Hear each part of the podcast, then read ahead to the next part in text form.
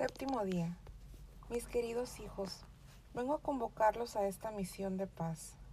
Les prometo no separarme de su lado, regresar a ustedes en mi sábado de cada mes, para prepararlos y enseñarles su parte en este plan divino de gracia.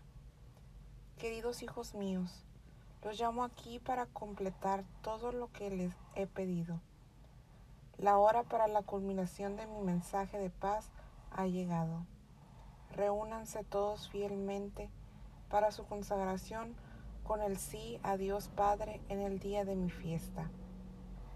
A mí se me dará el camino para hacer posible sus deseos de ayudar en esta misión.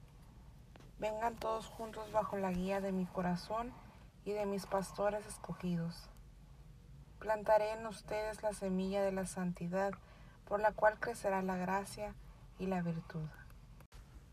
El propósito central de la consagración es crear la unión. Nuestra Señora concederá una gracia especial para infundir esta unión. Es necesario que preparemos nuestras almas para recibir esta gracia santa.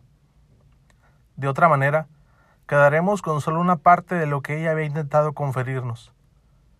Esta gracia no se puede manifestar con la perfección que ha sido diseñada si el alma no ha preparado el vaso en que será recibida el alma recibirá solamente el nivel de gracia que está preparada para recibir. El alma debe entonces reconocer la intención por la cual Nuestra Señora nos trae esta gracia y la expectativa de los frutos de esta gracia. Nosotros deberíamos recordar que todas las gracias son puramente dones que son conferidos con el propósito de glorificar a Dios. Este es el propósito final de cada uno de los dones del cielo. No se desanimen cuando encuentren que no han llegado a la perfección que ustedes querían. Si se decepcionan por las imperfecciones que desean corregir, esto sería ceder a una gran ilusión de Satanás. El alma que siempre acaricia el deseo ardiente de avanzar en la virtud y se esfuerza continuamente en seguir adelante, podrá obtener con la asistencia divina la perfección que se puede alcanzar en esta vida. El descorazonamiento da lugar a que se pierda la esperanza en las gracias obtenidas por medio de su voto a la consagración. La promesa de la consagración es la marca del vínculo eterno de un puro fiat.